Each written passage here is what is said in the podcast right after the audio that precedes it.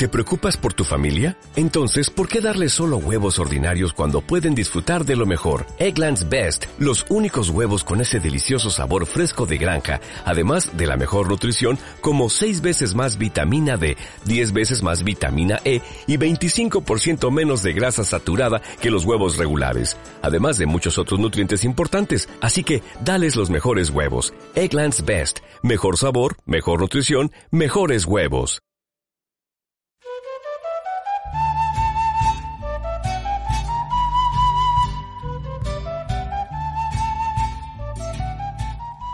Agradecemos su sintonía y atención desde El Salvador. Paz y Desarrollo, como organización defensora y promotora de los derechos humanos y la igualdad de género, queremos en esta oportunidad dar a conocer nuestra preocupación por la propuesta de reforma al Código Penal salvadoreño que pretende elevar las penas por aborto a las mujeres.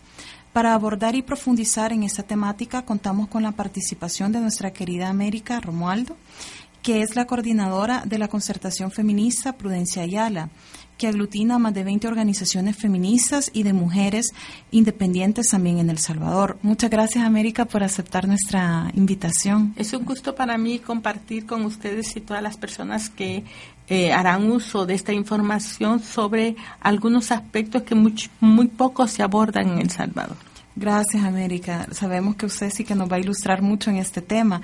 Y para entrar de una vez en materia, queremos que por favor nos comente así brevemente cuál es la situación legal del aborto en El Salvador. Sí, el aborto en El Salvador, desde que entró en vigencia un nuevo código penal en el 98, eh, eliminó, digamos, todo el sistema de, de causas que tenía anteriormente nuestra legislación. Por lo tanto, no se podría hacer uso, digamos, de eliminar la pena en los casos que generalmente la doctrina eh, faculta, que sería en caso de violación, en caso de peligro de muerte de las mujeres, en caso de malformación eh, congénita. También, que eran como son los casos que son como típicos donde se elimina la pena por precisamente haber una circunstancia que, justifica de alguna manera eh, la interrupción del embarazo.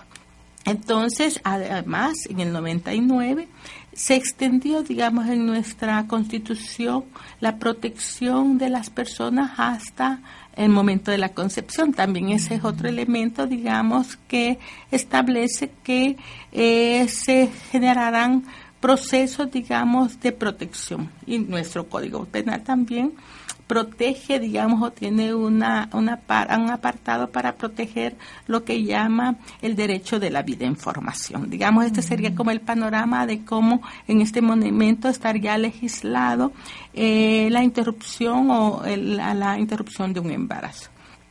Entonces, en los últimos años se han venido teniendo problemáticas con respecto a esta legislación tan restrictiva, ¿verdad? Porque al final tú puedes en la legislación decir, esto no va a pasar, pero en la realidad pasa. Entonces, en los últimos años hemos tenido casos, digamos, de mujeres con graves enfermedades y que han estado como al límite de la muerte precisamente por la restricción, digamos, eh, que no, no existen causales en, en caso de de que esté en peligro la vida de la, de la, de la mujer, pero también han habido casos que tienen que ver con emergencias obstétricas, digamos que eh, también han, han, han producido, digamos, interrupciones del embarazo y que de alguna manera ha sido difícil manejar eh, por nuestra por nuestros jueces, digamos, y en ese sentido han sido eh, eh abortos, digamos, que se han tipificado como abortos al inicio y que han terminado siendo calificados como homicidios agravados, digamos, tenemos este, de hecho, de muchas mujeres que entraron al sistema con procesos o causas de aborto y terminaron siendo sentenciadas eh, por, por homicidio agravado.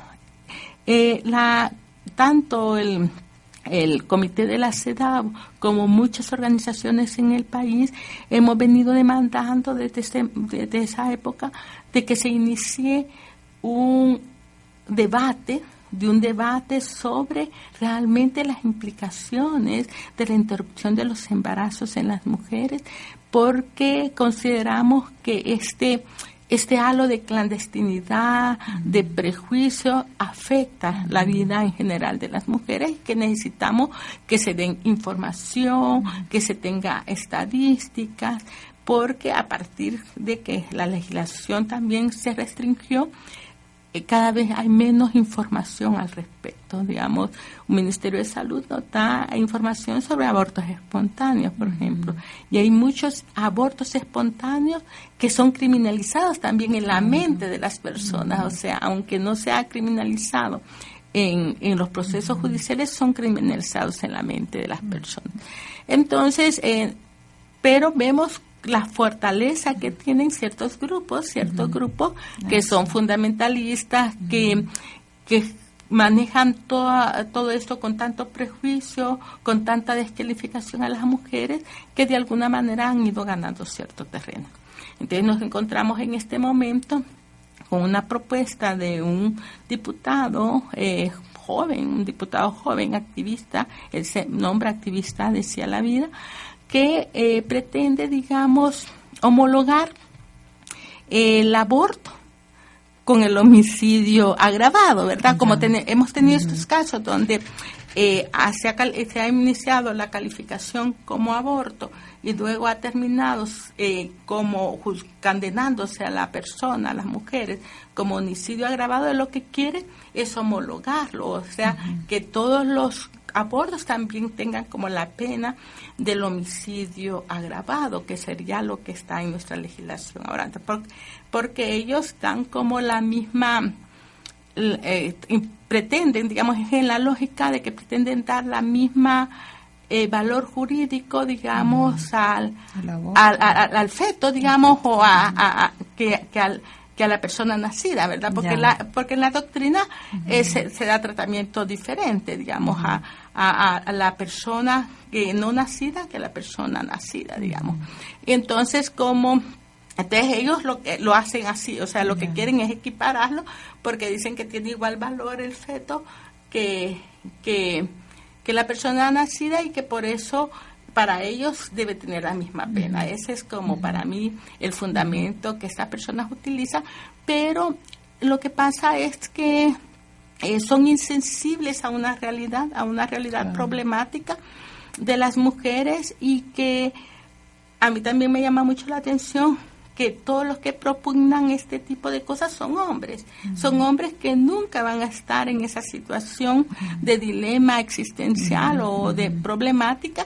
Y entonces me llama la atención que es bien fácil juzgar desde afuera que ver la realidad. Entonces yo siento que ha habido una completa negación en todos los gobiernos, aún en los gobiernos de izquierda, digamos, de abrir el debate, de abrir el debate a a qué realmente está pasando eh, con, con, el aborto en El Salvador, qué tanto está afectando a las mujeres y cómo está, la está afectando, porque claro, la medición que se lleva hasta este momento, que es muerte materna, o sea, eh, la, ha disminuido en el país, ¿verdad?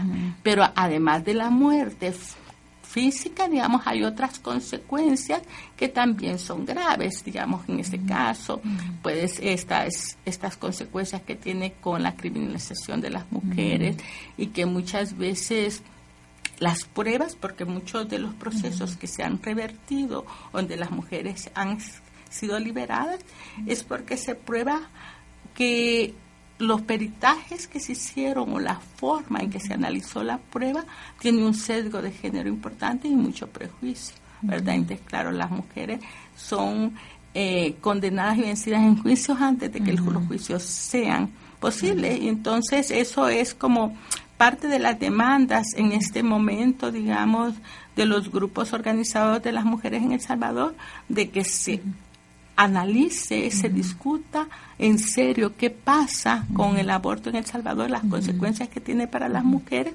y que se tomen medidas eh, para evitar que, eh, eh, que tengan consecuencias derivadas a esta clandestinidad con la que se maneja. O O sea, que cerrar y decir que esto no pase no es la solución, porque es una realidad cotidiana, digamos, en, en, la vida de las mujeres salvadoreñas. Américo, ¿y, ha tenido algún eco? Han, ¿Han, sido recibidas por algunos diputados o diputadas para, para ustedes también desde la sociedad civil y como mujeres, como organizaciones de mujeres y mujeres feministas, poder tener alguna interlocución con estos diputados, diputadas y iniciar el debate, digamos, de, de cómo poder frenar el avance de esta reforma al Código Penal. Mira, eh, hay, grupos, digamos, que están como bastante especializados en, en, la problemática que han buscado, que han buscado eh, acercamientos, eh, que han hecho peticiones, ¿verdad?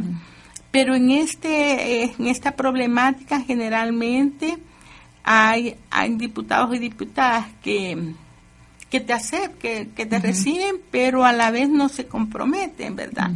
Porque en El Salvador históricamente la despenalización del aborto o cualquier acción que se tome, aún de discutir, aún de buscar información, de hacer investigación, se ha vuelto una especie de tensión digamos, en, en los contextos electorales, usado como una forma de descalificar, digamos, a las personas que, que, son más progresistas con el fin de que no sean votados. Entonces se vuelve por eso como bien complejo y muchas personas no quieren cerrar la puerta del todo, pero tampoco la abren. Es más, en este tipo eh, de, de discusiones, muchas veces los partidos políticos aquí, que los mayoritarios, suelen eh, votar en bancada, ¿verdad?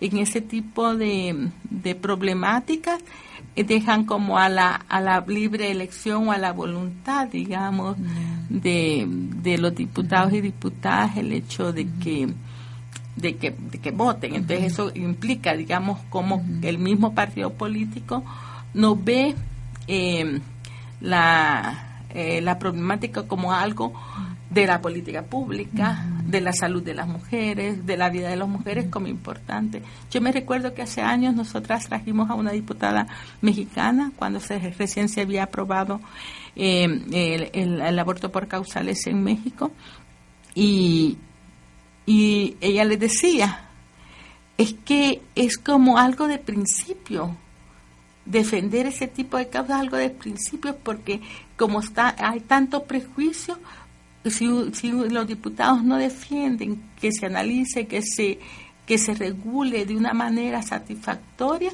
eh, lo que ponen es en desventaja a las personas y en este caso a las mujeres. Entonces, creo que ahí todavía tenemos mucho camino que recorrer y sobre todo eh, el tema de que en El Salvador, como en algunas varias partes del mundo, eh, el poder religioso también se monta mucho sobre el poder político, digamos, en, este tipo de temáticas. Entonces, eso hace que al no respetar, digamos, em, los funcionarios, su deber de ser funcionarios en materia de políticas públicas y no en materia de moral y religión, complica el panorama. Sí, bueno, la verdad es que como se decía, tenemos aún mucho camino que recorrer y para ir cerrando el espacio, le agradecemos mucho a usted, América, por habernos acompañado en este, en ese momento e ilustrarnos con todo su conocimiento al respecto de este tema. Y a las personas que sintonizan la radio, les agradecemos su atención y les invitamos a seguir en sintonía de esta radio que, bueno, que anima al análisis y a la reflexión. Eh, América, no sé si usa. Sí, es un gusto para mí creo que compartir, digamos, entre varias nacionalidades o varias problemáticas, porque esta es una problemática de las mujeres en el mundo y que al final realmente eh, hay mucha incompresión y yo pienso que son pocos quizás los hombres aliados en ese sentido, pero creo que hay que ir fortaleciendo alianzas para comprender la realidad sin juzgarla. Muchas gracias. Fátima Pérez, Paz y Desarrollo El Salvador para Radio 22. ¿No te encantaría tener 100 dólares extra en tu bolsillo? Haz que un experto bilingüe de TurboTax declare tus impuestos para el 31 de marzo y obtén 100 dólares de vuelta al instante. Porque no importa cuáles hayan sido tus logros del año pasado, TurboTax hace que cuenten Obtén 100 dólares de vuelta y tus impuestos con 100% de precisión. Solo con Intuit TurboTax. Debes declarar para el 31 de marzo. Crédito solo aplicable al costo de la presentación federal con TurboTax Full Service. Oferta sujeta a cambios o cancelación en cualquier momento.